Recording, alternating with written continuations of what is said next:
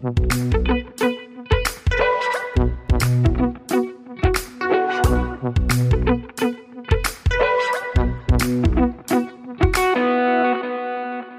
Hallo und herzlich willkommen zur 19. Folge unseres Wissenschaftspodcasts Praktisch-Theoretisch aus der Uni Bielefeld. Ich bin Rebecca und mit mir im digitalen Raum sitzt. In seinem Wohnzimmer sitzt auch diesmal auch wieder Stefan. wir freuen uns sehr, äh, wieder hier zu sein. Und was wir heute vorhaben, äh, bezieht sich sogar ein bisschen auf eine äh, unserer letzten Folgen, und zwar die vorletzte, in der wir mit Nicolas Ver gesprochen haben. Unter anderem sind wir auf das Thema Laufen gekommen. Und er hat was von seinen äh, Trainingsvorbereitungen erzählt und hat gesagt, basishalber, äh, wenn man es nicht getrackt hat, ist es nicht passiert. Und dann sind wir so ein bisschen auf die Frage gekommen, was das eigentlich alles so zu bedeuten hat, dass Menschen ja durchaus immer mehr Fitbits, Fitness-Tracker, Fitnessuhren und so weiter benutzen und versuchen, ihre Ringe zu schließen und ihre 10K-Steps reinzukriegen und was auch immer man für Belohnungssysteme dann noch so bekommt. Und äh, das hat uns äh, zu der Frage geführt, äh, werden wir eigentlich von dieser App gesteuert oder steuern wir diese App? Und dazu haben wir uns jemanden eingeladen und freuen uns sehr, dass Christiane Attich bei uns ist. Sag doch mal Hallo. Hallo, ihr beiden. Du bist ja Psychologin und dein Forschungsgebiet ist die äh, Mensch-Computer-Interaktion oder Mensch-Technik-Interaktion. Ich glaube, Mensch-Technik-Interaktion ist dann die, ist der Oberbegriff und dann wäre Mensch-Computer-Interaktion so ein Untergebiet. Und äh, genau, wie bist du denn zu diesem Thema gekommen? Und was kann man sich genau darunter vorstellen, wenn man keine Ahnung hat? So wie ich wahrscheinlich. Wenig, wenig. Ja, also zum Thema Mensch-Computer oder Technik-Interaktion bin ich eigentlich gekommen. Das hat sich ganz natürlich ergeben aufgrund der Uni, an der ich tätig bin. Also ich habe in der TU Chemnitz studiert und bin da jetzt auch als wissenschaftliche Mitarbeiterin tätig und arbeite da auch an meiner Promotion. Und das ist halt eine technische Uni. Insofern ist der Bereich Mensch-Computer-Interaktion, Human Factors, Engineering, Psychology und so weiter sowieso im Fachbereich Psychologie dort sehr stark aufgestellt. Und ich habe in dem Bereich auch schon als studentische Hilfskraft gearbeitet, ab dem zweiten Bachelorsemester schon. Und so bin ich da sozusagen reingewachsen. Und das Thema Fitness-Tracker, das hat sich dann auch relativ natürlich ergeben. Ich saß irgendwann mal, da war ich schon Mitarbeiterin in unserem Forschungskolloquium und ein Kollege von mir hat ja eine Studentin dort sprechen lassen, die ihre Bachelorarbeit vorgestellt hat und die hat eben untersucht, welche Motivationen gibt es eigentlich, um ja, Fitness-Checker zu nutzen? Gibt es da irgendwie so grundlegende Motivationen, die man irgendwie unterscheiden kann, die sich über verschiedene Nutzergruppen auch so zeigen? Und während dieses Vortrags war ich wirklich extrem äh, interessiert und äh, weil ich halt selber auch eine, ja, ein, eine Fitbit getragen habe zu der Zeit. Und ich habe mich dann daran erinnert, weil es so darum ging, ja, dass es eben einige Leute gibt, die eher so intrinsisch motiviert sind, das heißt, die einfach Interesse an ihren Daten haben und einfach viel über sich erfahren wollen und sozusagen Spaß am Tracken selbst haben. Und auf der anderen Seite eben eher Leute, die so extrinsisch motiviert sind. Das heißt, die benutzen den Tracker, weil sie ein höheres Ziel erreichen wollen, zum Beispiel fitter werden, abnehmen, wie auch immer. Und als sie da so drüber sprach, musste ich an einen Effekt denken, ähm, den ich so aus meinem Alltag kannte, nämlich, dass wenn ich den Tracker mal nicht dabei habe, dass ich dann irgendwie automatisch fauler wurde. Also, dass ich nicht mehr so viele Treppen gelaufen bin, lieber dann so Aufzug oder äh, eine Rolltreppe und so gegangen bin. Und ähm, als sie das so erzählte mit extrinsisch, intrinsisch Motivation, dachte ich, hm, das hat doch bestimmt was damit zu tun, weil mir ist da auch so ein psychologischer Effekt dann eingefallen, und äh, so hat sich das dann alles irgendwie so ganz natürlich ergeben und das ist jetzt mein Promotionsthema, also psychologische Effekte des äh, Activity Trackings, kann man so sagen, glaube ich, ja. Meinst du, das hätte dich weniger interessiert, wenn du nicht selber quasi diese Effekte gut gekannt hättest mit, mit der Fitbit? Dem, ja, sicherlich. Fit, nee, der Fitbit. Die Fitbit? Dem Fit. Die Fitnessuhr, wie auch immer. Da gibt's viele Begriffe dafür. Ähm, ja, ich glaube tatsächlich, das hätte mich sonst weniger interessiert. Das ist so ein Thema, was auch in der Psychologie immer so wieder aufkommt. Inwiefern macht es einem zu einem besseren oder schlechteren Forscher, wenn man selber davon betroffen ist? Und ich glaube, dass es bei solchen Themen, wo es, also Interaktion mit irgendwelchen technischen Geräten, dass man da wirklich auch sehr, sehr gut aus der eigenen Erfahrung schöpfen kann, gerade wenn es darum geht, irgendwelche Fragebögen zu entwickeln oder so, die es vielleicht noch nicht gibt weil man da einfach aus den eigenen Erfahrungen schöpfen kann. Und so wie ich das mitbekommen habe, kommt es bei den Probanden auch immer ganz gut an. Also ich habe dann auch mehrere Befragungen durchgeführt, wo dann eben so Anmerkungen kamen, äh, ja, ich habe mich so verstanden gefühlt und die Fragen, die waren ja total gut nachvollziehbar und so, wo ich dachte, ja, okay, das äh, hat wahrscheinlich auch damit zu tun, dass die aus meiner eigenen Erfahrung auch irgendwie gespeist wurden. Ich finde es einfach, ich finde es nochmal interessant, ich weiß nicht, ob du da überhaupt was zu sagen kannst.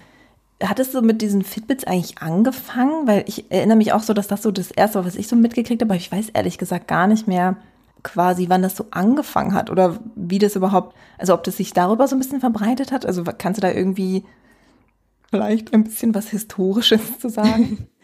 Also historisch bin ich jetzt nicht so super bewandert, aber ich glaube, das hat so richtig angefangen 2007, 2008, als dann, ich meine, das war, oh Gott, jetzt will ich nichts Falsches erzählen. Ich glaube, das war Garmin, die so eine ganz, ganz ausschlaggebende Fitnessuhr entwickelt haben, die aber eher noch so in diesem, ja, wirklich Läuferbereich, also Leute, die wirklich nicht nur so laienhaft durch den Wald joggen, sondern die das wirklich irgendwie ein bisschen professioneller machen. Also das war sozusagen die erste Zielgruppe und daraus hat sich das dann entwickelt, dass da vor allem Fitbit sehr stark wurde auf dem Markt und das auch in so ein ganz neues Käufersegment hineingelangte. Und ich glaube, so richtig, richtig angekommen bei uns hier war das so 2015, 14, 15 so um den Dreh. Ich habe jetzt irgendwie so komische historische und wo kommt das eigentlich her Fragen, aber das kommt mir einfach gerade so. Was meinst du denn, was, was sie so ersetzt haben? Oder beziehungsweise wie hat man das eigentlich vorher gemacht, sich extrinsisch zu motivieren, als man noch nicht dann diese Hilfsmittel hatte, die einen so äh, dazu motiviert haben, dass man jetzt noch das, äh, der, doch noch in den siebten Stock läuft oder so? Hm, das ist eine gute Frage. Da habe ich eigentlich noch gar nicht so drüber nachgedacht. Also vielleicht muss man um die Frage zu beantworten, nochmal ein bisschen erklären, was eigentlich so der Mechanismus von so einer Fitnessuhr ist. Also es gibt da ja ganz verschiedene Geräte, also von angefangen ganz einfachen Schrittzählern, die einfach nur anzeigen, wie viele Schritte man gelaufen ist, bis hin zu der Apple Watch, die unglaublich viele Funktionen hat, wo man jetzt sogar die Herzrate aufzeichnen kann, um das seinem Arzt zu zeigen. Also da ist ja super viel möglich und ähm, es gibt super, super viele Arten der Interaktion mit solchen Fitness- oder ähm, Sportgeräten. Und ein grundlegender Mechanismus ist eben, dass man ein Feedback bekommt über die körperliche Aktivität. Das ist im einfachsten Fall eben die Anzahl der Schritte, die man gelaufen ist. Das kann aber auch, ja, das kann die Herzfrequenz sein über den Tag hinweg oder die Kalorien, die man verbraucht hat und so weiter. Und wenn man das so ein bisschen auf einer abstrakteren Ebene anschaut, dann kann man das so in diesem ganzen Bereich Gamification eigentlich ganz gut packen. Die meisten Fitnessgeräte, die haben auch eine App, die damit verbunden ist, wo man dann auch noch viel mehr von diesen Gamification-Elementen sieht, dass man eben ja so, so Challenges annehmen kann, dass man sich mit seinen Freunden da messen kann, dass man irgendwelche Abzeichen bekommt für, was weiß ich, äh, man ist 100 Kilometer gelaufen oder so. Da gibt es also ganz viele Gamification-Ansätze und die sind, wie man äh, zahlreich in zahlreichen Studien rausgefunden hat, eben sehr, sehr extrinsisch motivierend. Das heißt, dass man eben für Aktivitäten, die man durchführt, sei es jetzt die Alltagsbewegung oder sei es jetzt, dass man irgendwie ein Sportpensum aufrechterhalten möchte, dass man dafür eben die Belohnung bekommt in Form von dem, dem numerischen Feedback zum einen, dass man weiß, okay, ich bin jetzt meine 10.000 Schritte gegangen und es ist irgendwie noch so eine kleine Animation auf der Uhr und das ist irgendwie ganz befriedigend bis hin zu, ich bin bei der Challenge auf dem ersten Platz gelandet und ich bin besser als alle meine, alle meine Freunde. Das ist natürlich auch sehr motivierend, wenn man denn so eine kompetitive Person ist. Genau, aber wie das, wie das vorher war. Also wenn ich ganz ehrlich sein darf, habe ich mich damit überhaupt nicht beschäftigt, weil, also erstmal nicht aus meiner eigenen Motivation heraus, was jetzt so meine eigenen Erfahrungen angeht. Wahrscheinlich war da, also ich, da muss ich jetzt wirklich spekulieren, weil ich glaube, dass das, was diese Fitness-Tracker und insbesondere auch die Vernetzung mit anderen Personen über solche Apps angeht, dass sowas wahrscheinlich dann doch eher noch so auf so einer ähm, ja persönlichen Ebene stattfand, könnte ich mir vorstellen, dass man eben ähm, die Freundin gefragt hat, hey, kommst du mit mir joggen? Und heutzutage ähm, kann man das sozusagen digital machen und sieht, ach, meine Freundin ist auch gejoggt, ist ja cool und äh, wir können uns gegenseitig anspornen. Aber das ist tatsächlich so eine Frage, da stecke ich nicht so drin. Aber das wahrscheinlich hätte ich jetzt auch gedacht, so sozialer Druck und Accountability sozusagen, ne? Ja, genau. Ich würde jetzt auch an die Frage anschließen, was du zuletzt gesagt hast, oder ihr beide zuletzt gesagt habt, dass es eigentlich auch schwer ist, in diesem Zusammenhang zwischen intrinsisch und extrinsisch zu unterscheiden. Denn das ist, also, wenn man jetzt fragt, ja, warum machst du denn Sport, dann würden wahrscheinlich die meisten Menschen darauf antworten, ja, natürlich für mich, weil ich fit bleiben will, auch bis ins hohe Alter und so. Aber man kann, kann natürlich den, diese, diesen sozialen Aspekt auch nicht, ja, vernachlässigen, dass Leute das auch machen, um halt für andere, sage ich mal ganz doof, gut auszusehen oder für, für eben die, die, das Umfeld, in dem man sich bewegt. Wenn du jetzt irgendwie Sportstudentin bist, dann bist du natürlich automatisch fitter und musst irgendwie auch sowas repräsentieren, als wenn du jetzt irgendwie, ja, also keine Ahnung, als wenn du jetzt in einer anderen Kultur lebst, wo vielleicht andere Ideale gelten. Also deswegen finde ich es da schwierig zu unterscheiden, ist man jetzt hau hauptsächlich intrinsisch motiviert oder dann irgendwie extrinsisch? Also ich meine, und bei den Fitness-Trackern, naja gut, das ist dann halt die Frage. Also naja, ja. das wäre noch mein Senf dazu. Nee, das, das ist sehr wertvoller Senf tatsächlich, weil genau diese Unterscheidung, die muss man auf jeden Fall treffen. Und das ist auch das, was ich versucht habe in der ersten Bef oder eigentlich in mehreren Befragungen. Erstmal, dass man unterscheiden muss zwischen der Motivation für den Sport und der Motivation für das Fitness-Tracking weil das kann man oder sollte man auf jeden Fall getrennt betrachten. Ich kann ja total intrinsisch motiviert sein, Sport zu machen, weil ich merke, das tut mir gut, ich, ich fühle mich gut hinterher, aber ich kann den Tracker trotzdem auch irgendwie extrinsisch benutzen, weil ich merke, okay, ich, ich nutze den, um die Sportmotivation irgendwie hochzuhalten. Also die, die ähm, Zahlen sind mir vielleicht gar nicht so wichtig, aber ähm, ich, ich will einfach etwas durch den Tracker erreichen. Und diese beiden Motivationen muss man auf jeden Fall unterscheiden. Und das ist tatsächlich gar nicht so einfach, das zu unterscheiden, weil das geht auch fließend ineinander über. Und das ist auch wirklich eine Herausforderung, das irgendwie in Fragebögen dann richtig zu erfassen. Und äh, ja, der Herausforderung haben wir uns aber, glaube ich, ganz gut gestellt. Ich würde nochmal nachfragen, du hast ja das Wort Gamification, den Begriff Gamification fallen lassen. Mhm. Ähm, und auch in der Vorbereitung habe ich da so ein bisschen äh, immer wieder dran gedacht. Und ich bin jetzt äh, nicht ständig drüber gestolpert, aber du hast im Prinzip ja auch schon so ein bisschen erläutert, was das eigentlich bedeutet, aber vielleicht noch mal so ein bisschen basic, so was ist eigentlich Gamification und wieso ist das in dem Zusammenhang vielleicht dann auch irgendwie so relevant, äh, auch in der Forschung? Ja, klar. Also Gamification heißt erstmal ganz allgemein gesprochen die Übertragung von Elementen aus dem Gaming-Bereich, aus dem Spielebereich in andere Kontexte, wie zum Beispiel hier in dem Fall ähm, Sport, Aktivität, körperliche Aktivität. Das können aber auch ganz andere Kontexte sein. Das wird teilweise auch in, in Klassenzimmern benutzt. Da gibt es auch relativ viel Forschung, ob so Gamification-Elemente in der Schule was bringen, ob das die Schüler irgendwie motivieren kann, weiß nicht, ihre Aufgaben gewissenhafter zu erledigen oder da ein bisschen motivierter zu sein. Ja, und das äh, sind vor allem solche Sachen wie Abzeichen, die man bekommen kann, also solche Badges oder äh, Competitions, dass man eben ja mit anderen Konkurrierenden in Rangreihen aufgestellt äh, wird und dann ja möglichst hoch dort äh, landen möchte.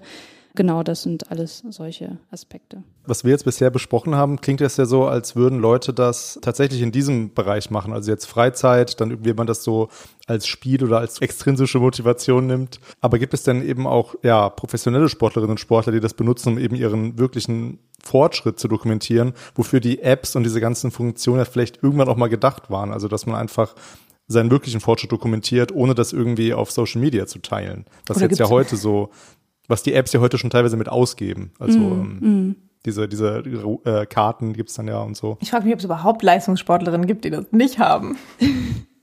Also erstmal, ja, genau, da gibt's äh, quasi in den Apps schon so Voreinstellungen, wo man dann einfach nur noch was nach, weiß nicht, Instagram oder so exportieren kann, dass man das dort auch gleich teilen kann mit seinen Freunden. Das ist auf jeden Fall ein großer Aspekt, eben der soziale Druck, den ihr ja auch schon angesprochen habt. Und ja, auf jeden Fall gibt's da Profisportler, die sowas auch nutzen, die wahrscheinlich dann auch eher so die etwas, ich sag mal, advancederen Geräte benutzen, die vielleicht auch nicht unbedingt sich auf den Fitbit-Plattformen tummeln, also beispielsweise auf der Fitbit-eigenen, äh, auf dem eigenen sozialen Netzwerk, sondern vielleicht eher sowas wie Strava nutzen, wo man dann noch mehr äh, unterschiedliche Statistiken bekommen kann. Aber äh, das ist ganz interessant, dass ihr das ansprecht, weil was wir auch so ein bisschen rausgefunden haben, ist, dass die Profisportler sich wahrscheinlich von diesen ja Freizeitsportlern oder Leuten, die einfach nur ihre körperliche Alltagsaktivität ein bisschen ähm, verstärken wollen, dass die sich hinsichtlich der Motivation auch unterscheiden. Also dass die Profisportler ganz, ganz stark motiviert darin sind, ähm, mehr über sich zu erfahren und ihre eigenen Leistungen eben durch das Feedback auch irgendwie zu optimieren und das Training dementsprechend auch anzupassen, wohingegen die Personen, die das eben für die Alltagsbewegung nutzen oder ja eben nicht so ein, so ein ganz konkretes Fitnessziel erreichen möchten, dass die viel stärker extrinsisch motiviert sind. Also weil sie sagen, ähm, ich möchte halt einfach fitter werden. Ähm, ich habe jetzt nicht irgendwie das Ziel, einen Marathon zu laufen, sondern ich will einfach körperlich, dass es mir ein bisschen äh, besser geht oder ich möchte Gewicht verlieren.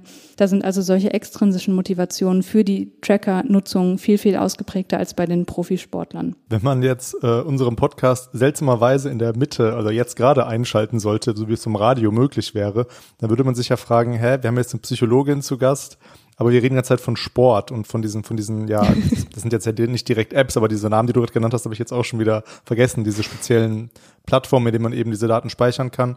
Vielleicht können wir nochmal einen Schritt zurücktreten und ähm, also du bist ja Psychologin und ja, was für einen Stellenwert hat denn eben diese Mensch-Computer-Interaktion innerhalb der Psychologie? Ist das neu und sind das denn typische Fragen, die du da beantwortest? Also ich sag mal so, die Mensch-Computer-Interaktion und äh, Mensch-Technik-Interaktion ist natürlich irgendwie neuer als der ganze Bereich äh, klinische Psychologie, ne? weil ähm, das, also die Technisierung des Alltags natürlich ähm, immer weiter voranschreitet. Aber ich meine, technische Geräte, die haben auch schon seit 100 Jahren Einzug in unseren Alltag erhalten.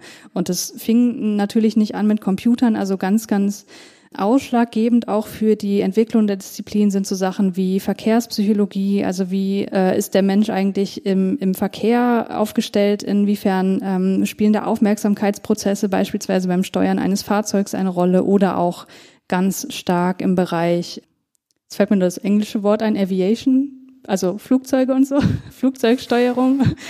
Da ist natürlich die Aufmerksamkeit auch ein ganz, ganz äh, wichtiges Thema.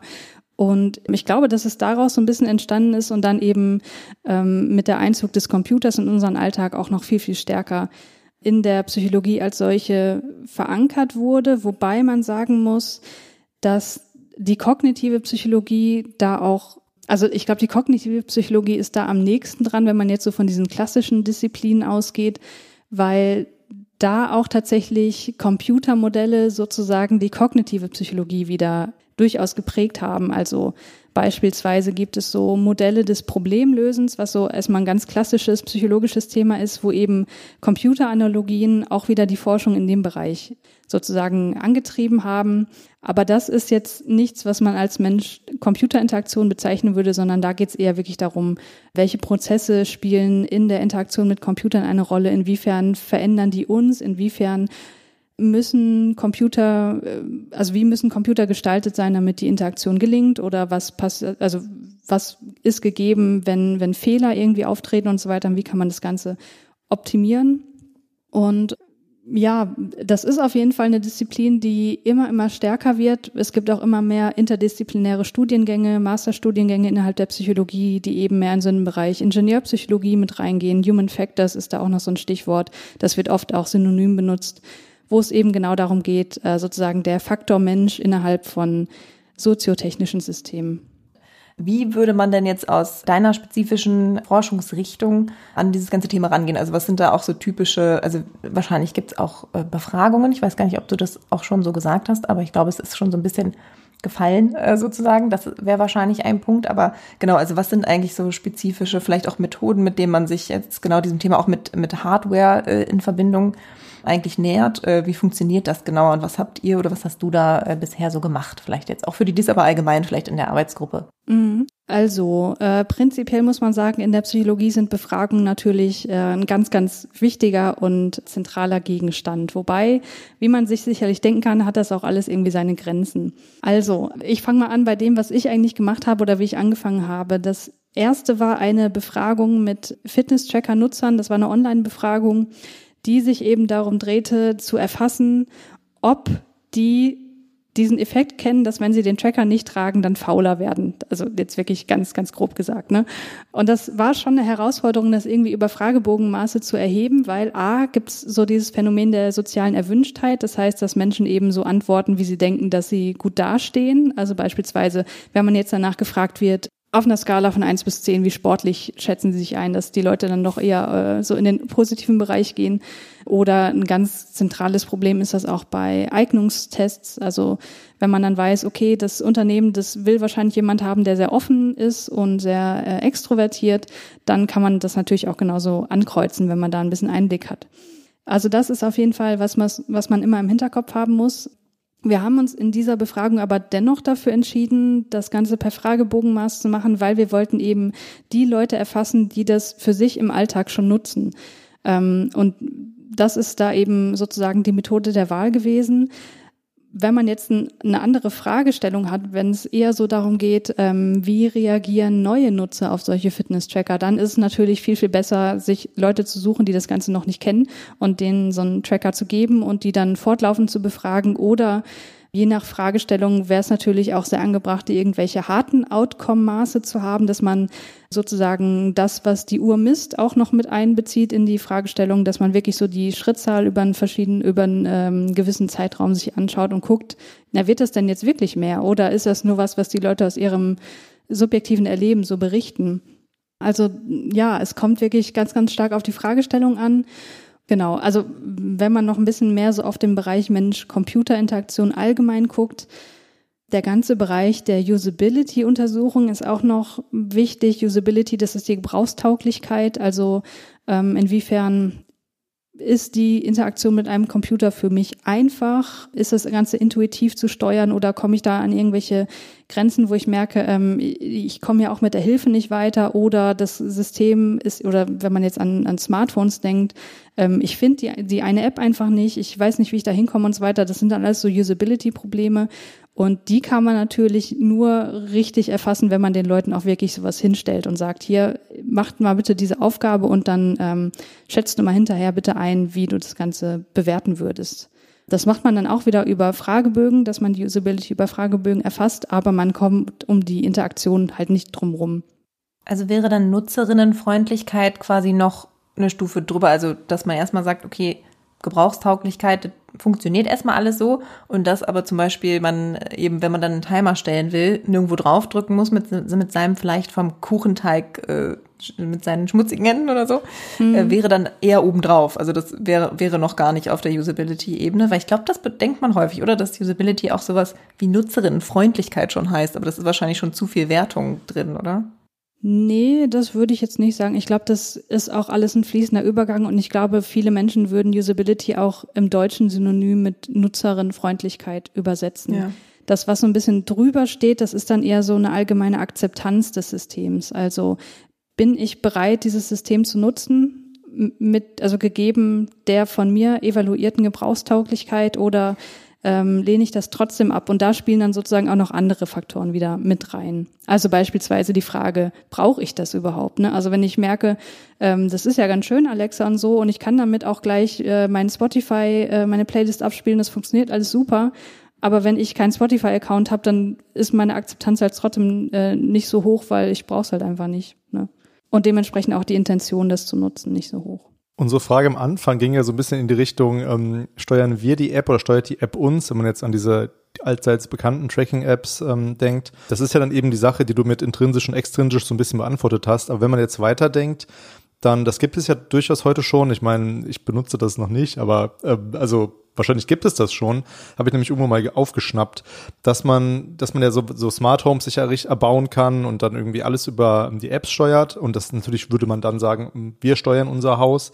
Aber es gibt ja sicherlich auch bald Funktionen, wo man wo, wo, wo der Kühlschrank einem sagt, okay, es fehlt jetzt irgendwie noch Magerquark, aber eben auch nur Magerquark, weil du sollst ja nicht so viel Mist essen, so keine Schokolade oder so. Also und dann würde man wieder, dann würde man dem ja einerseits sagen, okay, ich will gesund leben, ich möchte abnehmen oder ich möchte sportlich leben, aber andererseits würde es dann wieder äh, auf einen zurückkommen, wenn der, wenn der Kühlschrank immer irgendwann dann sagt, ja, du sollst jetzt nicht so viel anderes Zeug mehr kaufen. Also das ist ja so ein bisschen, ähm, siehst du da also eher einen Nutzen oder eine Gefahr drin, wenn man das jetzt so ja, ein bisschen ja, plakativ fragen ja, will? Ja. Ja, das ist ein bisschen plakativ, aber ich ähm, habe darüber tatsächlich auch schon nachgedacht, weil das sind auch durchaus Effekte, die in der Interaktion mit Fitness-Trackern schon eine Rolle spielen. Inwiefern behalte ich meine Autonomie dabei? Und was wir immer. Das ist jetzt schöner ausgedrückt. Genau.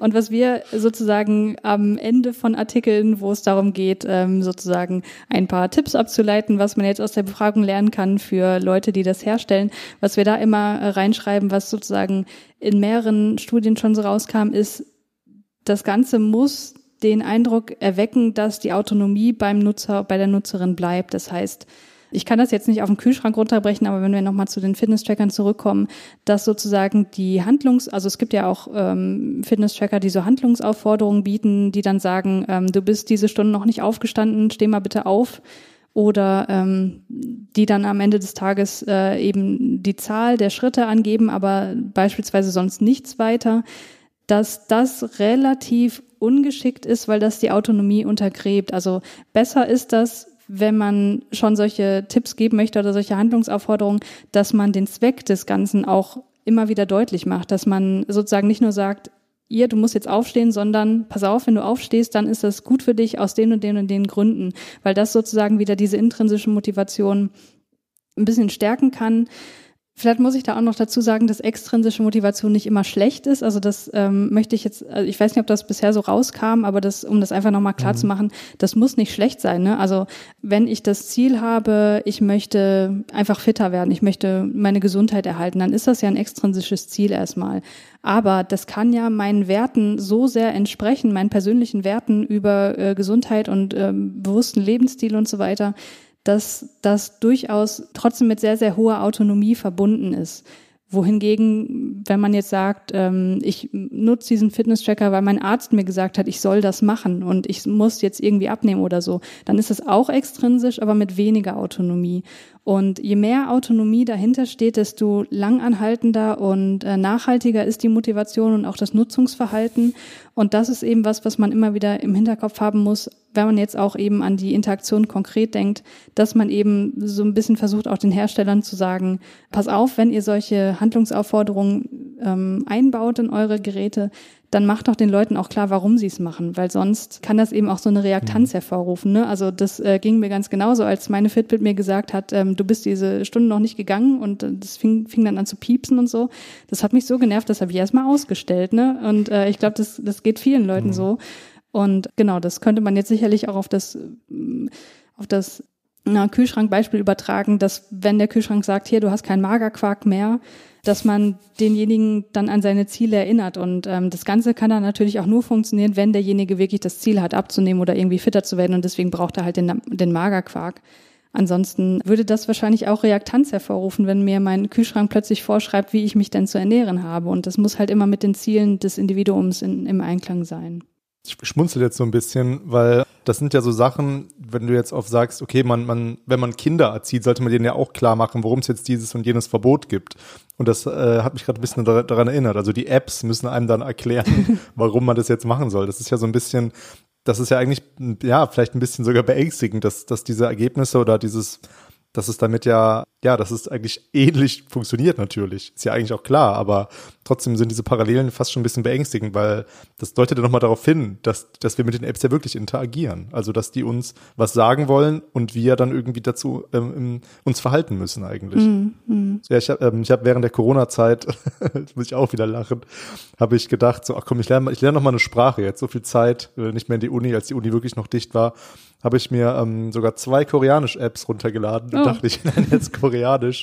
Und die Apps haben mich dann auch immer daran erinnert. bis heute sagen, sagt die App mir, du hast lang nicht mehr gelernt, was ist los mit dir? Und ja, ich habe das gleich, wie du gerade beschrieben hast. So, ich lernen, also ich meine, meine intrinsische Motivation ist es dann, glaube ich, die war dann äh, für eine Woche sehr hoch, aber dann hatte ich keine Lust mehr. Mm. Ist auch eine schwere Sprache. Ja. aber, ne, und die Apps, die, die sind dann ja eben einfach doof und dann löscht man es halt wieder. Also, was du eigentlich auch gerade gesagt hast. Also, was man vielleicht auch noch so ein bisschen im Hinterkopf behalten muss, und es kam, glaube ich, jetzt noch nicht so richtig rüber, dass jeder natürlich auch irgendwie ein Individuum ist und da auch ganz viele Persönlichkeitseigenschaften auch wieder eine Rolle spielen. Ne? Das, was du gerade beschrieben hast mit diesen Remindern, das kann für manche Leute super funktionieren, ne? dass sie einfach sagen, okay, äh, cool, dass die App mich daran erinnert, dann mache ich das jetzt mal. Und dann gibt's eben wieder andere Leute wie, wie dich oder mich dann auch, die dann sagen, komm, hau bloß ab, also jetzt erst recht nicht. Und äh, das ist auch was, was wir immer wieder betonen, dass man so diese Nutzerdiversität auch mit betrachten muss. Das ist auch noch so ähm, eine Idee aus einem Fachbereich, den ich vorhin noch nicht genannt habe, die Persönlichkeitspsychologie oder differenzielle Psychologie, die sich eben nicht anschaut, wie ist der Mensch, TM, sondern wie sind unterschiedliche Menschen, wodurch unterscheiden sich Menschen, wie kann man Menschen in verschiedene, auf verschiedenen Persönlichkeitsdimensionen charakterisieren. Und genau, wenn man das sozusagen mit der Mensch-Computer-Interaktion verbindet, dann ist man eben bei der Nutzerdiversitätsforschung, wo man dann zum Beispiel rauskommt bei der Technikaffinität, weil das, da habe ich auch äh, mit Kollegen aus Lübeck Forschung zu gemacht, weil das auch ein, ein relativ stabiles Persönlichkeitsmerkmal ist. Das heißt, das ähm, ist über die Lebensspanne hinweg wahrscheinlich relativ stabil, aber auch über verschiedene Situationen hinweg, was dann aber wieder einen Einfluss hat auf die Interaktion mit Technik. Vielleicht so, so ein bisschen so zum Abschluss, bevor wir nochmal ein bisschen auf ein anderes Thema kommen. An welcher Stelle stehst du denn jetzt eigentlich und äh, was wäre aktuell so dein, dein Ziel? Also was fände, oder was sind vielleicht schon so erste Thesen? Du hast ja bestimmt schon viele Thesen, aber so Thesen, was äh, ein bisschen dabei rumkommen kann. Was jetzt mein Promotionsvorhaben angeht, ja, da bin ich so mittelweit, würde ich sagen. Also ich habe zwei Artikel schon publiziert. Das eine, der erste ging eben um diesen Effekt, dass man sozusagen fauler wird, wenn man den Tracker nicht trägt. Das Ganze haben wir Dependency-Effekt getauft, weil das eben so eine Art ähm, verhaltensmäßige Abhängigkeit mit, vom, vom Tracker impliziert. In dem zweiten Artikel habe ich mich damit beschäftigt, welche Gründe gibt es eigentlich dafür, dass Leute mit dem Tracker nutzen aufhören. Und da wollte ich eben insbesondere auf die Frage so ein bisschen hin, ob dieser Dependency-Effekt auch dazu führt, nicht nur, dass ich irgendwie eine ja weniger Motivation habe, das Ganze zu machen, sondern ob es auch dazu führt, dass ich komplett damit aufhöre. Das war sozusagen der zweite Artikel und darauf aufbauend kommt jetzt noch ein dritter, der eben genau diese Fragestellung noch so ein bisschen näher in den Vordergrund rückt. Und ein Ziel, was ich noch anstrebe, ist zu gucken, inwiefern man das auch auf andere Apps übertragen kann. Also eine Art von Apps, die ähm, ja sehr nah an Fitness-Trackern dran ist. Das ist so dieser ganze Bereich Ernährungs- und äh, Ernährungstracking, Diät-Apps und so weiter. Und da habe ich mit einer Kollegin aus Konstanz eine Umfrage durchgeführt, wo eben genau das auch betrachtet werden sollte. Inwiefern ähm, gibt es diesen Dependency-Effekt auch in Bezug auf die Ernährungs-App-Nutzung? Darüber haben wir jetzt leider gar nicht gesprochen. Kalorien zählen finde ich ja auch noch einen, äh, einen ganz, ganz spannenden ähm, Punkt. Meine Frage zielte total auf ein Buch ab. Ich habe wie immer sehr aus meiner literaturwissenschaftlichen Perspektive ja. gefragt. Und äh, für alle, die jetzt nicht promovieren, das, was Christiane gerade erläutert hat, heißt nämlich, dass sie äh, kumulativ promoviert. Das heißt, mehrere Paper schreibt und dann einen genau. methodischen Rahmen noch dazu. Ja, das nur Richtig. noch mal kurz aus, aus der Welt der, der Promotion. Ja, was in Geschichte leider nicht geht, ähm, ich muss tatsächlich noch so ein, ja, ein dickes Buch schreiben. Hoffentlich wird es nicht so dick, weil ich meine Bei mir ginge es sogar, aber irgendwie möchte ich ein Buch schreiben. Hm. Aber ich finde es das interessant, dass du gesagt hast, äh, du musst leider ein Buch schreiben, weil bei uns ist das tatsächlich, äh, glaube ich, schon die Präferenz, das zu machen, weil das einfach, also ob es einfacher ist, weiß ich nicht. Aber ähm, mhm. man hat halt weniger Hürden, glaube ich, weil man eben diesen ganzen Publikationsprozess einfach nicht, nicht hat. Und äh, das ist natürlich. Wenn, wenn man ein Buch schreibt quasi. Genau. Ja, weil du, wenn du nicht zum Beispiel, wenn du bei zwei highly ranked Journals einreichen musst und was ist, wenn du da gar nicht reinkommst und dann versuchst genau. du das zweieinhalb Jahre und also das ist halt, das finde ich auch echt krass. Also das stelle ich mir sehr nervenaufreibend vor tatsächlich. Ich drücke dir die Daumen. Ich glaube, das Schwierige an so einer Monographie ist nicht so sehr, also das ist natürlich der Vorteil, dass man sich nur mal, dass man das nur einmal veröffentlichen muss und dass man im Grunde auch Literatur sammeln ist vielleicht ein bisschen leichter, wenn man da irgendwie dann irgendwann alles kumul also kumulativ sammelt. So man hat ja irgendwann einfach die Bücher, die relevant sind und dann hat man die halt, gerade in Geschichte, mhm. kann man ja auch, benutzt man tendenziell ja auch mal ältere Bücher, ohne dass dann, ohne dass es dann komplett äh, obsolet wird. Ich will jetzt auch gar nicht so darauf einstellen, haben wir auch mal eine Folge zu gemacht, wie man als Historiker arbeitet. Ähm, aber was mich so ein bisschen, ja, was glaube ich das Schwierige an so einer Monographie ist, dass man dann eben so seine, ja, je nachdem, wie lange man schreibt, halt seine, ja, in Geschichte vier Jahre oder so, dann an diesem einen Thema hängt. Mhm. Und das mhm. ist so ein bisschen, puh, also man, es gibt ja auch andere interessante Sachen, die man gerne machen würde, äh, auch zu dem Zeitraum oder in, zu dem Thema, aber dann ist man halt schon an diesen, in diesem Buch so gefangen. Und das ist das, was mhm. mich gerade so, und weswegen ich meine halt leider, weil mir fallen dann jetzt auch immer mal wieder auf dem Weg so andere Themen ein, die auch interessant sind. Ja, ja. Aber naja, ja. Deswegen, das könnt ihr ja machen dann anscheinend. Und, das können wir machen, ja. ja. Dafür, dafür ich irgendwann kann, dafür kann ich irgendwann sagen, ich habe ein Buch geschrieben. Das stimmt, ja. Und wahrscheinlich lesen deine Aufsätze dann auch mehr als das äh, Geschichtsbuch, aber. wer weiß, vielleicht, äh, wer weiß. Ah, bei dem Thema. hey. Nicht, ich meine, ich meinte Christianes Thema. Dein Thema ist auch interessant, aber ne, so, der durchschnittliche ja. Leser einer geisteswissenschaftlichen Publikation, das wissen wir doch, das ist doch. genau, eine Person. Ab, also ein, eine Person abseits von den, ähm, von den Prüferinnen und Prüfern hoffentlich. Mhm. Das sind ja dann schon mal zwei. Also. Ja, ich weiß auch nicht genau. Das hat Jürgen Kauber mal geschrieben. Ich weiß nicht, wie überzeugend das ist, aber ähm, ich fand es lustig. Jetzt habe ich eine super Überleitung. Mhm. Ähm, wir sind ja ein, oder wir bezeichnen uns zumindest, ob man es heute so merkt, weiß ich nicht. Wir sind ja ein Wissenschaftspodcast.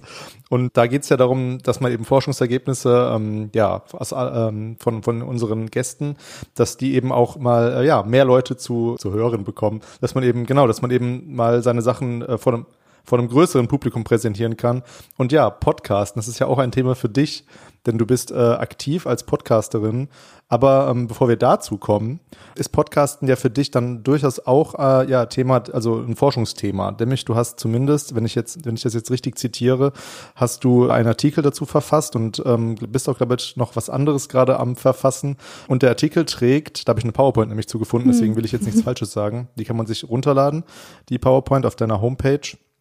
Ähm, der Artikel heißt, äh, wie die PowerPoint, mehr als ein Hobby, deutschsprachige Podcasterinnen im Fokus psychologischer Forschung. Ja, wir haben reingeschaut, aber vielleicht kannst du uns viel besser, als wir das jetzt könnten, selbst erklären, was du dabei rausgefunden hast und worum es da ging. Ja, also, ich mache nicht nur Podcasts, sondern ich höre auch ganz viel Podcasts. Und äh, ich kann ja mal ganz kurz schildern, wie das so anfing, wie es eigentlich dazu kam, dass ich diese äh, Umfrage durchgeführt habe. Und zwar bin ich eines Morgens so wie fast jeden Morgen zur Arbeit gegangen und dabei höre ich immer ganz viel Podcasts und äh, ich habe da gerade einen gehört, wo die Leute sich wirklich über, ich glaube, vier oder fünf Stunden hinweg über Filme unterhalten haben. Und ich dachte, mein Gott, das muss doch so viel Zeit fressen. Und ich kenne es ja auch von mir, dass das wirklich sehr, sehr zeitaufwendig sein kann und man sehr viel Ressourcen da reinsteckt. Und da habe ich mir so überlegt, ja, Gibt es denn eigentlich schon wissenschaftliche Untersuchungen, die genau das erfassen, warum Menschen eben so viel Zeit und Ressourcen und auch Geld in das Podcasten stecken? Und äh, ja, da habe ich da so ein bisschen drüber nachgedacht gedacht und habe äh, mal geschaut, was es dazu schon gibt an Forschung. Und äh, ja, das Ergebnis war, dass es dazu so gut wie gar nichts gibt. Also äh, das waren wirklich Artikel, die man an einer Hand abzählen konnte und die sich auch nicht so wirklich in ja psychologischer Tiefe damit befasst haben. Also die sozusagen die Leute offen gefragt haben, warum machst du das, wo dann eben verschiedene Gründe gesammelt wurden, aber wo das Ganze nicht so mit einem psychologisch theoretisch fundierten Unterbau das mal angeschaut wurde. Und das war sozusagen der Startschuss, dass ich dachte, okay, wenn es das nicht gibt, dann machst du es halt selber. Und ähm, ja, so habe ich dann zusammen mit einer sehr, sehr lieben äh, studentischen Hilfskraft zusammen und auch Hilfe hier aus dem Podcast Meetup hier in Leipzig und auch im Sendegate, das ist ja so das Podcast-Forum.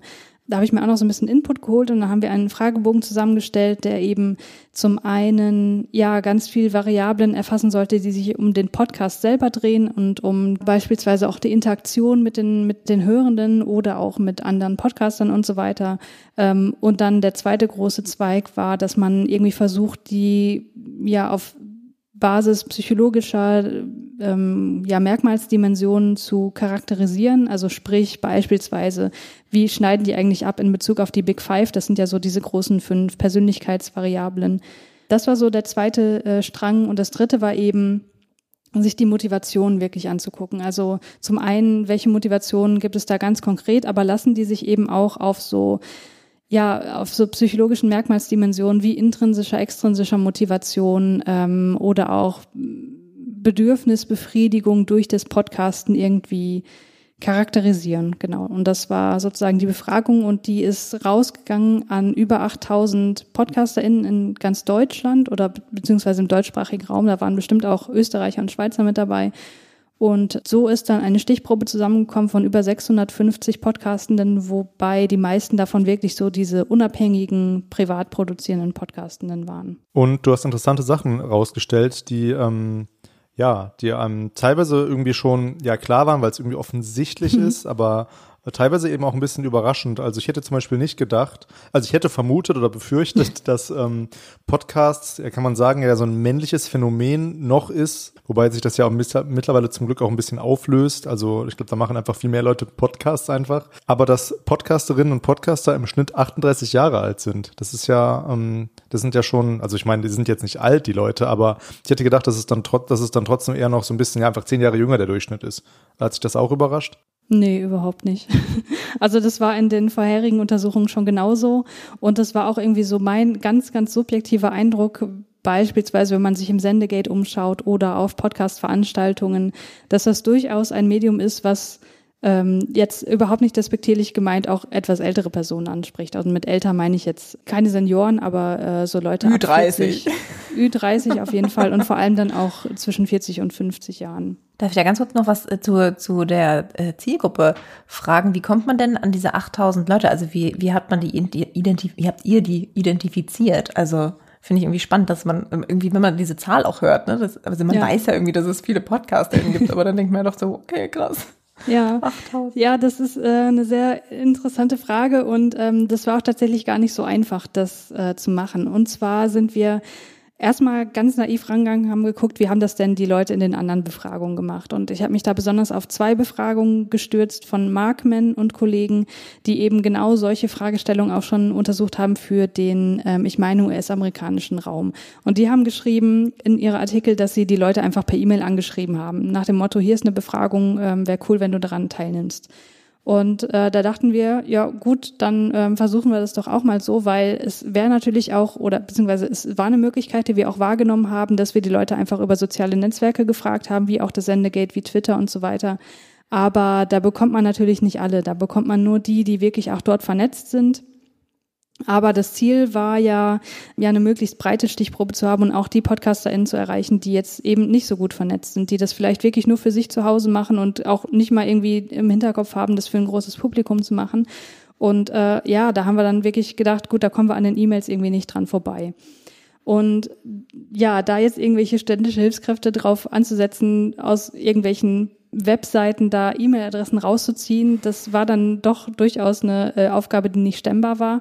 Und ähm, dann ist eben jemand auf mich zugekommen aus dem Sendegate, also auch jemand aus der Podcast-Community, der gesagt hat, pass auf, hier gibt es doch dieses Verzeichnis, was der Dirk Prims, das ist auch ein äh, geschätzter Podcast-Kollege von mir, im Sendegate hochgeladen hat, wo er sich den deutschsprachigen Raum an Podcastenden mal angeschaut hat, die irgendwie bei Apple Podcasts verzeichnet sind. Das heißt, er hat mit seinen Informatiker Fähigkeiten, wo äh, mein Verständnis auch irgendwie an eine Grenze kommt, sozusagen aus dem Apple Podcast Verzeichnis eine Excel-Liste erstellt, wo alle deutschsprachigen Podcasts drinstehen, mit Titel, mit äh, Feed-URL und so weiter. Und dann, also ich glaube, dass diese Liste umfasste zu dem Zeitpunkt ungefähr 15.000 Einträge. Und dann kam noch jemand anderes, genau, dann kam jemand auf mich zu und meinte, hey, auf Basis dieser Liste kann man automatisch die E-Mail-Adressen auslesen. Ich dachte, was, das ist ja krass weil die standen da nicht drin und er meinte so, ich mache das jetzt mal für dich und das hat irgendwie, cool. weiß nicht, einen halben Tag oder so gedauert und dann hatte ich da diese Liste und dann ging aber natürlich die Datenschutzfrage erstmal los. Dann musste ich noch sehr, sehr, sehr intensive und lang anhaltende Gespräche mit unserem Datenschutzbeauftragten führen, ähm, weil das ist natürlich auch nicht trivial, die Leute einfach über diese E-Mail-Adressen dann anzuschreiben. Und ähm, ja, dann musste ich eine extrem ausführliche Datenschutzerklärung schreiben und die ganze Studie dort niederschreiben, was ich eigentlich wissen will von den Leuten und so. Das hat das Ganze nochmal äh, erheblich verzögert, aber es hat letztendlich auch wirklich was gebracht, weil äh, man kann jetzt sagen, gut, 650 von über 8000, das ist jetzt auch nicht so viel, aber das doch. ist wesentlich größer als diese Studien, die eben in den USA gelaufen sind, wo ich meine, also ich meine, es waren unter 200 Leute, die da teilgenommen haben.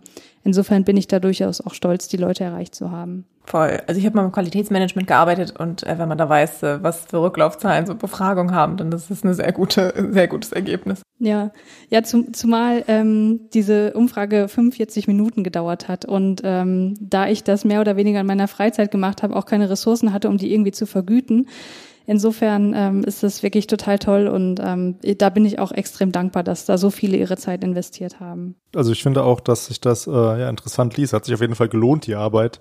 Und ich würde auch jedem empfehlen, da mal reinzugucken, wenn es dann interessiert, weil ich glaube, das ist alles zusammenzufassen würde wahrscheinlich den Rahmen springen. Mhm. Ähm, trotzdem nochmal die Frage, was dich denn überrascht hat? Oder, oder hat dich überhaupt was überrascht? Oder ähm, was ist jetzt so das, was ist jetzt für dich das Resultat der Studie? Was nimmst du daraus mit, auch für weitere Forschung vielleicht? Also das, was du in der PowerPoint findest und vor allem auch was im Artikel steht, das ist sozusagen erstmal der erste Aufschlag. Da habe ich mir erstmal nur die Persönlichkeitsvariablen angeguckt und die ganzen Podcast-Variablen. Und ähm, diese ganzen Dinge zu Motivation, Bedürfnisbefriedigung und so, wo das Ganze nochmal ein bisschen psychologischer betrachtet wird, das kommt dann noch in einem zweiten Artikel, an dem ich gerade arbeite. Aber von dem, was ich jetzt sagen kann, was auch in der PowerPoint drin ist und was ich auch auf dem Chaos Computer Kongress letztes Jahr 2019 ähm, vorgestellt habe. Ja, was hat mich da überrascht? Gar nicht so viel, würde ich sagen, weil viel war wirklich so, dass ich dachte, okay, das passt wie die Faust aufs Auge eben, das Alter der Podcastenden, das Geschlecht. Ähm, ich, ich war überrascht schon ein bisschen, dass es 25 Prozent äh, Frauen waren, die daran teilgenommen haben, weil in den vorherigen Studien war das immer so bei 14, 15 Prozent. Wobei man jetzt sagen muss, gut, ich habe da auch eine andere Stichprobe gehabt. Ne? Das wäre ein ganz anderer ähm, Raum, in dem ich die Studie habe laufen lassen. Ähm, aber trotzdem äh, glaube ich, gibt es Anlass, ähm, das Ganze irgendwie positiv zu betrachten und zu sagen, okay, da scheinen die Frauen doch irgendwie ein bisschen nachgezogen zu haben und das auch immer mehr als Medium für sich, als partizipatives Medium für sich zu entdecken. Das fand ich also wirklich schön. Und was die Persönlichkeitsvariablen anging, ähm, also sagen wir mal so, ähm, so wie die sich irgendwie dargestellt haben, das habe ich schon so erwartet, aber ich habe teilweise nicht erwartet, dass die so stark äh, in eine Richtung gehen. Also ähm, wenn man sich das, das Big Five-Modell anguckt, da haben wir ja beispielsweise die, das Persönlichkeitsmerkmal Offenheit für Erfahrungen. Das heißt, inwiefern bin ich offen für neue Ideen, für ähm, neue also Erfahrungen im Bereich äh, Freizeit, äh, mache ich da gern neue Dinge, äh, gehe ich äh, gern ins Kino und schaue mir neue Filme an, gehe ich gern in Restaurants und, und teste neue Geschmäcker aus und so weiter. Das zählt da so alles mit rein. Das ist ein Persönlichkeitsmerkmal, wo die Stichprobe extrem hoch abgeschnitten hat. Also wirklich ähm, signifikant äh, vom Mittelwert entfernt. Und also wirklich, das war ein großer Effekt. Man kann ja in der Psychologie auch Effektstärken berechnen, wo man dann sagen kann, okay, es ist nicht nur signifikant anders, sondern es ist wirklich, es ist stark anders. Und das war bei dem Merkmal auf jeden Fall der Fall. Und das war auch der Fall bei der politischen Ausrichtung. Das heißt, die haben wirklich sehr, sehr hoch im linken, ja eher progressiven Spektrum abgesch äh, sind dort gelandet. Was ich so erwartet habe, aber tatsächlich nicht so deutlich. Und das fand ich dann schon bemerkenswert, ja. Ja, kann man nur hoffen, dass die ganzen äh, Schwurbler zum Beispiel, die wir in der letzten Folge thematisiert hatten, nee, in der vorletzten, dass die sich den Podcast nicht so zu eigen machen, die ja nicht immer dem linken Spektrum zuzu, ähm, mhm. zuzurechnen sind. Jetzt hast du Big Five erwähnt. Jetzt müssen wir nicht nochmal nachfragen, was die Big Five sind, damit man sich das äh, auch äh, so erklären kann. Ja, also die Big Five, das sind so die fünf fundamentalen Persönlichkeitsdimensionen, die äh, Menschen so haben können. Und das Ganze ist entstanden, indem ja, Forschende, also Psychologen sich angeschaut haben, welche unterschiedlichen Eigenschaftswörter stehen denn eigentlich im Lexikon. Das heißt, die haben so einen lexikalischen Ansatz gewählt und äh, alle Eigenschaftswörter da rausgeschrieben und das immer mehr verdichtet, bis so, sie sozusagen bei dieser Fünf-Dimensionen-Struktur angekommen sind, wo sich irgendwie alle Eigenschaften auf irgendeiner Dimension abtragen lassen. Und das sind die fünf Dimensionen Offenheit für Erfahrung, was ich gerade schon genannt habe. Dann Gewissenhaftigkeit, also das ist sowas wie Pflichtbewusstsein. Ja, inwiefern ähm, komme ich gerne meinen Pflichten nach, wie, wie vertrauenswürdig bin ich auch und so weiter. Das wäre das Zweite.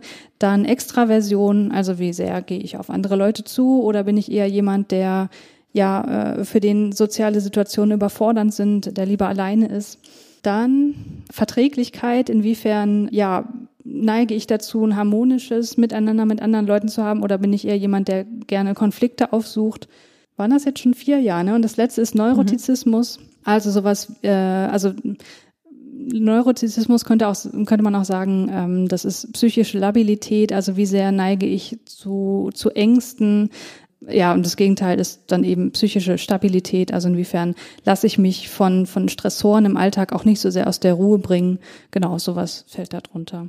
Ja, vielen Dank äh, für die, ja, für die Aufklärung. Ähm, interessant auch der sehr lexikalische Ansatz. Das ist mir jetzt auch noch nicht untergekommen, dass man quasi, ja, so sich quasi Sachen auch ableitet aus einem, aus einem Lexikon. Also quasi muss ja irgendwie erstmal ein Lexikon sich aussuchen, bevor man das machen kann. Ja. Das ist ja auch dann eigentlich dadurch geprägt, aber ich glaube, der Ansatz, der scheint jetzt ja nicht so eingängig zu sein, weil das ist ja sicher auch schwierig, dann diese ganzen Merkmale äh, eben äh, fünf runterzubrechen. Ja. Ist das dann so ein Ding in der Psychologie oder im Studium oder so, dass alle sich erstmal verorten und sie so kennenlernen, so eine kleine ID-Card haben, so hier äh, ordne ich mich übrigens ein bei den Big Five? Ich glaube, das ist was, was Leute automatisch machen. Also klar, im Psychologiestudium hat man dann noch den Zugriff auf die, auf die äh, Tests und auf die Fragebögen und so, um da irgendwie auch einen, einen Zahlenwert rauszubekommen, an dem man sich dann irgendwie aufhängen kann. Aber ich glaube, sobald man irgendwie anfängt, solche Persönlichkeitsmerkmale zu beschreiben, fängt jeder automatisch an zu überlegen, okay, ich gehöre wahrscheinlich eher so in, in die Ausprägungen und ähm, ja, ich glaube, das ist bei Psychologiestudierenden ganz genauso. Bezüglich der Lebenszufriedenheit steht in der PowerPoint folgendes, ein sehr schönes Zitat, wie ich finde. 75 Prozent der Befragenden gaben an, dass sich ihr Leben durchs Podcasten positiv verändert habe und 25 Prozent gaben an, dass sich ihr Leben weder positiv noch negativ verändert habe. Und jetzt kann ich wieder gut überleiten dadurch, denn ich vermute mal, dass sich dein Leben auch durch das Podcasten positiv verändert hat. Sonst hättest du nämlich nicht so viele Podcast-Projekte. Ähm, ja. Ja, und die, ja, die kannst du uns bitte mal vorstellen, weil das ist ja nicht nur eins oder zwei, sind glaube ich noch deutlich mehr. Du bist auch häufiger zu Gast jetzt, wie bei uns mhm. zum Beispiel. Ja, wie kam es zu den Projekten und ja, wie kam es zum Podcasten an sich für dich jetzt? Du bist ja Hörerin gewesen, genau. wie du genau. schon gerade, wie du gerade gesagt hast, und dann irgendwann hattest du selber Lust. Ja.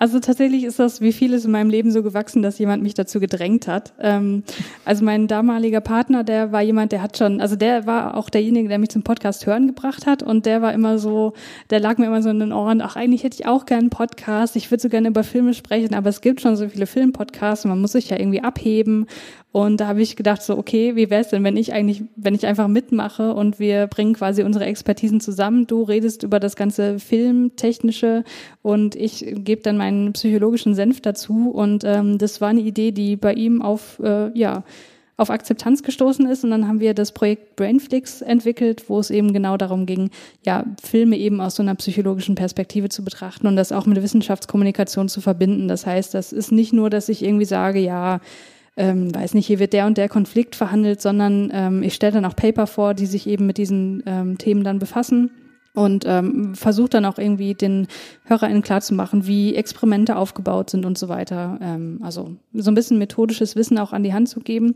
Das war das erste Projekt.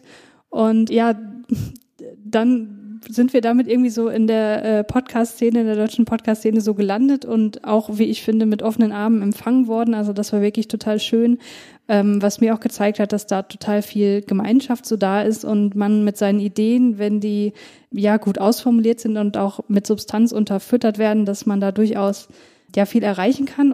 So ist dann die Idee zu weiteren Podcasts entstanden. Ähm, der zweite, ich, ich kann die Timeline gar nicht mehr richtig rekonstruieren tatsächlich, weil das da kam so viel in so kurzer Zeit. Aber ich glaube, der zweite war Audiophil.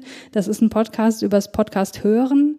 Ähm, wir waren auf der Subscribe, das ist so ein Podcast-Event, ähm, was dieses Jahr leider aufgrund von Corona auch ausgefallen ist sehr schade. Und da habe ich eben ähm, auch Leute kennengelernt, die auch mit dem Gedanken gespielt haben, Podcasts zu starten. Und da habe ich äh, mich dann, nachdem sie ihre Nullnummer ins Netz gestellt haben, mehr oder weniger so ein bisschen reingedrängt, weil ich das äh, Konzept so cool fand. Genau, da reden wir dann immer darüber, was wir so gehört haben, welche Podcasts wir empfehlenswert finden und so weiter. Ja, und dann weiß ich nicht mehr, was danach kam, aber Randvoll ist noch ein Podcast, ähm, da geht es darum, also Randvoll mit T geschrieben, ähm, sich über gewisse Dinge aufzuregen. Und ähm, das war tatsächlich also quasi zuerst, randvoll. Genau, randvoll, genau, genau. Ja. ähm, das war zuerst als Konzept gedacht, weil wir dachten, Leute, die sich aufregen, haben auch manchmal einen gewissen Unterhaltungsfaktor. Und wir haben es da, wir haben es auch als Medium genutzt, um einfach mal ein bisschen Frust abzulassen über diverse Dinge. Das waren Kleinigkeiten, das waren aber auch teilweise wirklich größere Dinge, die einen so übers Leben hinweg begleiten.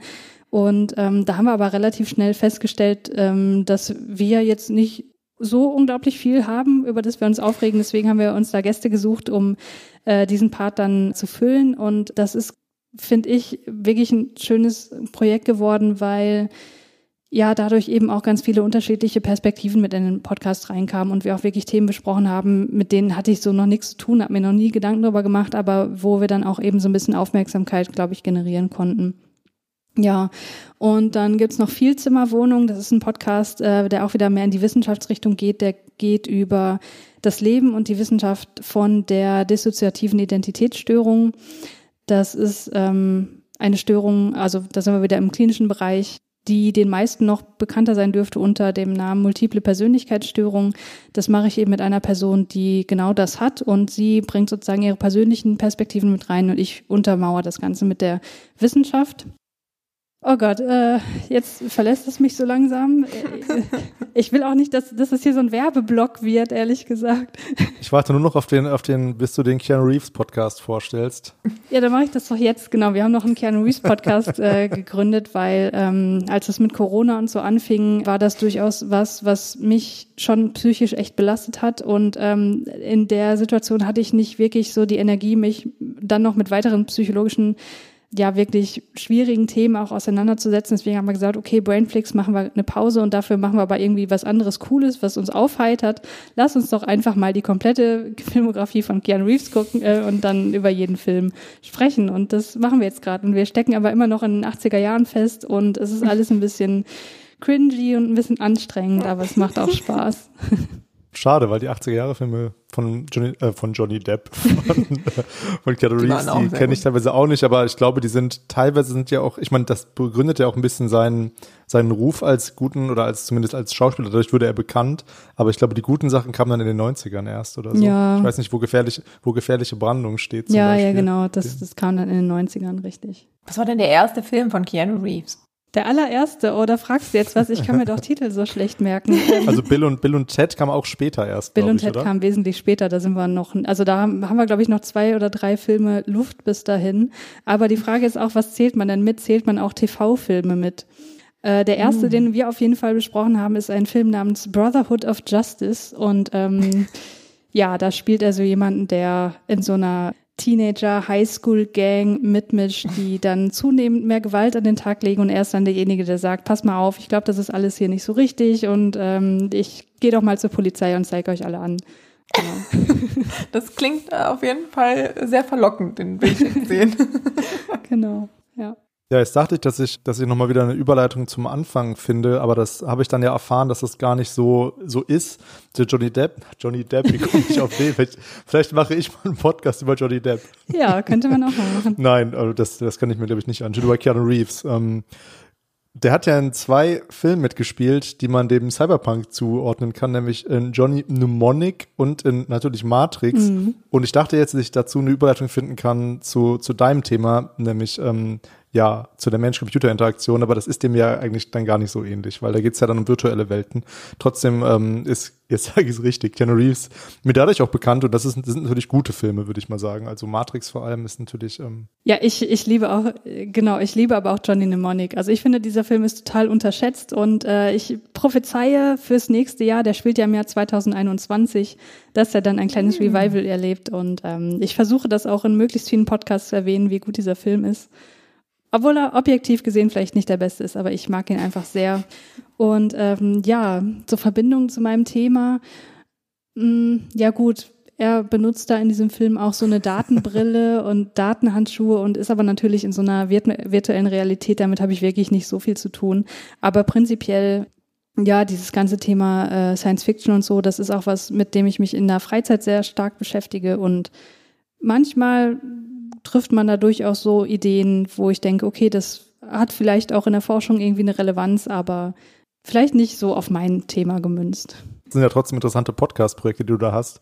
Ich hoffe auch, dass Johnny Mnemonic, ich, hab die, ah, ich kann den Namen auch nicht gut aussprechen. Mnemonic. Ich hoffe generell, dass Stimmt Cyberpunk dann einen Aufschwung erlebt, dieses ganze Genre, weil das ist, auch, das ist eine super Überleitung jetzt, weil Keanu Reeves ja auch in dem Trailer zu diesem Computerspiel mhm. ähm, mitspielt, was dann ja alles wieder ineinander greift. Und ich hoffe ja. auch, dass dieses Genre einen Aufschwung erlebt. Ja, das, hoffe äh, ich auch. Schönes Schlusswort, was gar nicht passt eigentlich vielleicht. Wir haben ja noch einen anderen Schluss, äh, eine Schlussfrage. Ähm, Rebecca, du darfst, äh, du hast die Ehre. vielen Dank. Äh, wir fragen nämlich immer unsere Gäste äh, danach, äh, was hast du denn zuletzt gelesen? Zuletzt gelesen habe ich Das Jahr der Flut von Margaret Atwood. Das ist der zweite Teil der Mad Adam Trilogie. Margaret Atwood kennt ihr vielleicht, das ist die Autorin von Der Report der Markt oder Handmaid's Tale, die, das weiß das ja auch jetzt als Serie verfilmt wurde. Und die Mad Adam Trilogie ist eine extrem, extrem düstere Dystopie mit ja wirklich sehr, sehr düsteren Zukunftsvisionen, was auch so technische Entwicklungen, Genexperimente und so weiter angeht und ja, was auch in einer postapokalyptischen Welt äh, spielt, weil dort eben ähm, der Großteil der Menschheit, fast alle Menschen ausgerottet wurden. Und ja, es geht im zweiten Teil eben darum, nachdem wir im ersten Teil gelernt haben, wie so einer der letzten Menschen sich durch diese Welt kämpft, wie das eigentlich so dazu gekommen ist. Und äh, das ist ja durchaus deprimierend, aber auch sehr nachdenklich machend und kann es wirklich sehr empfehlen. Du hättest es aber jetzt eher dann nicht am Anfang von Corona gelesen, aber, aber jetzt geht's wieder. Jetzt geht's wieder, genau.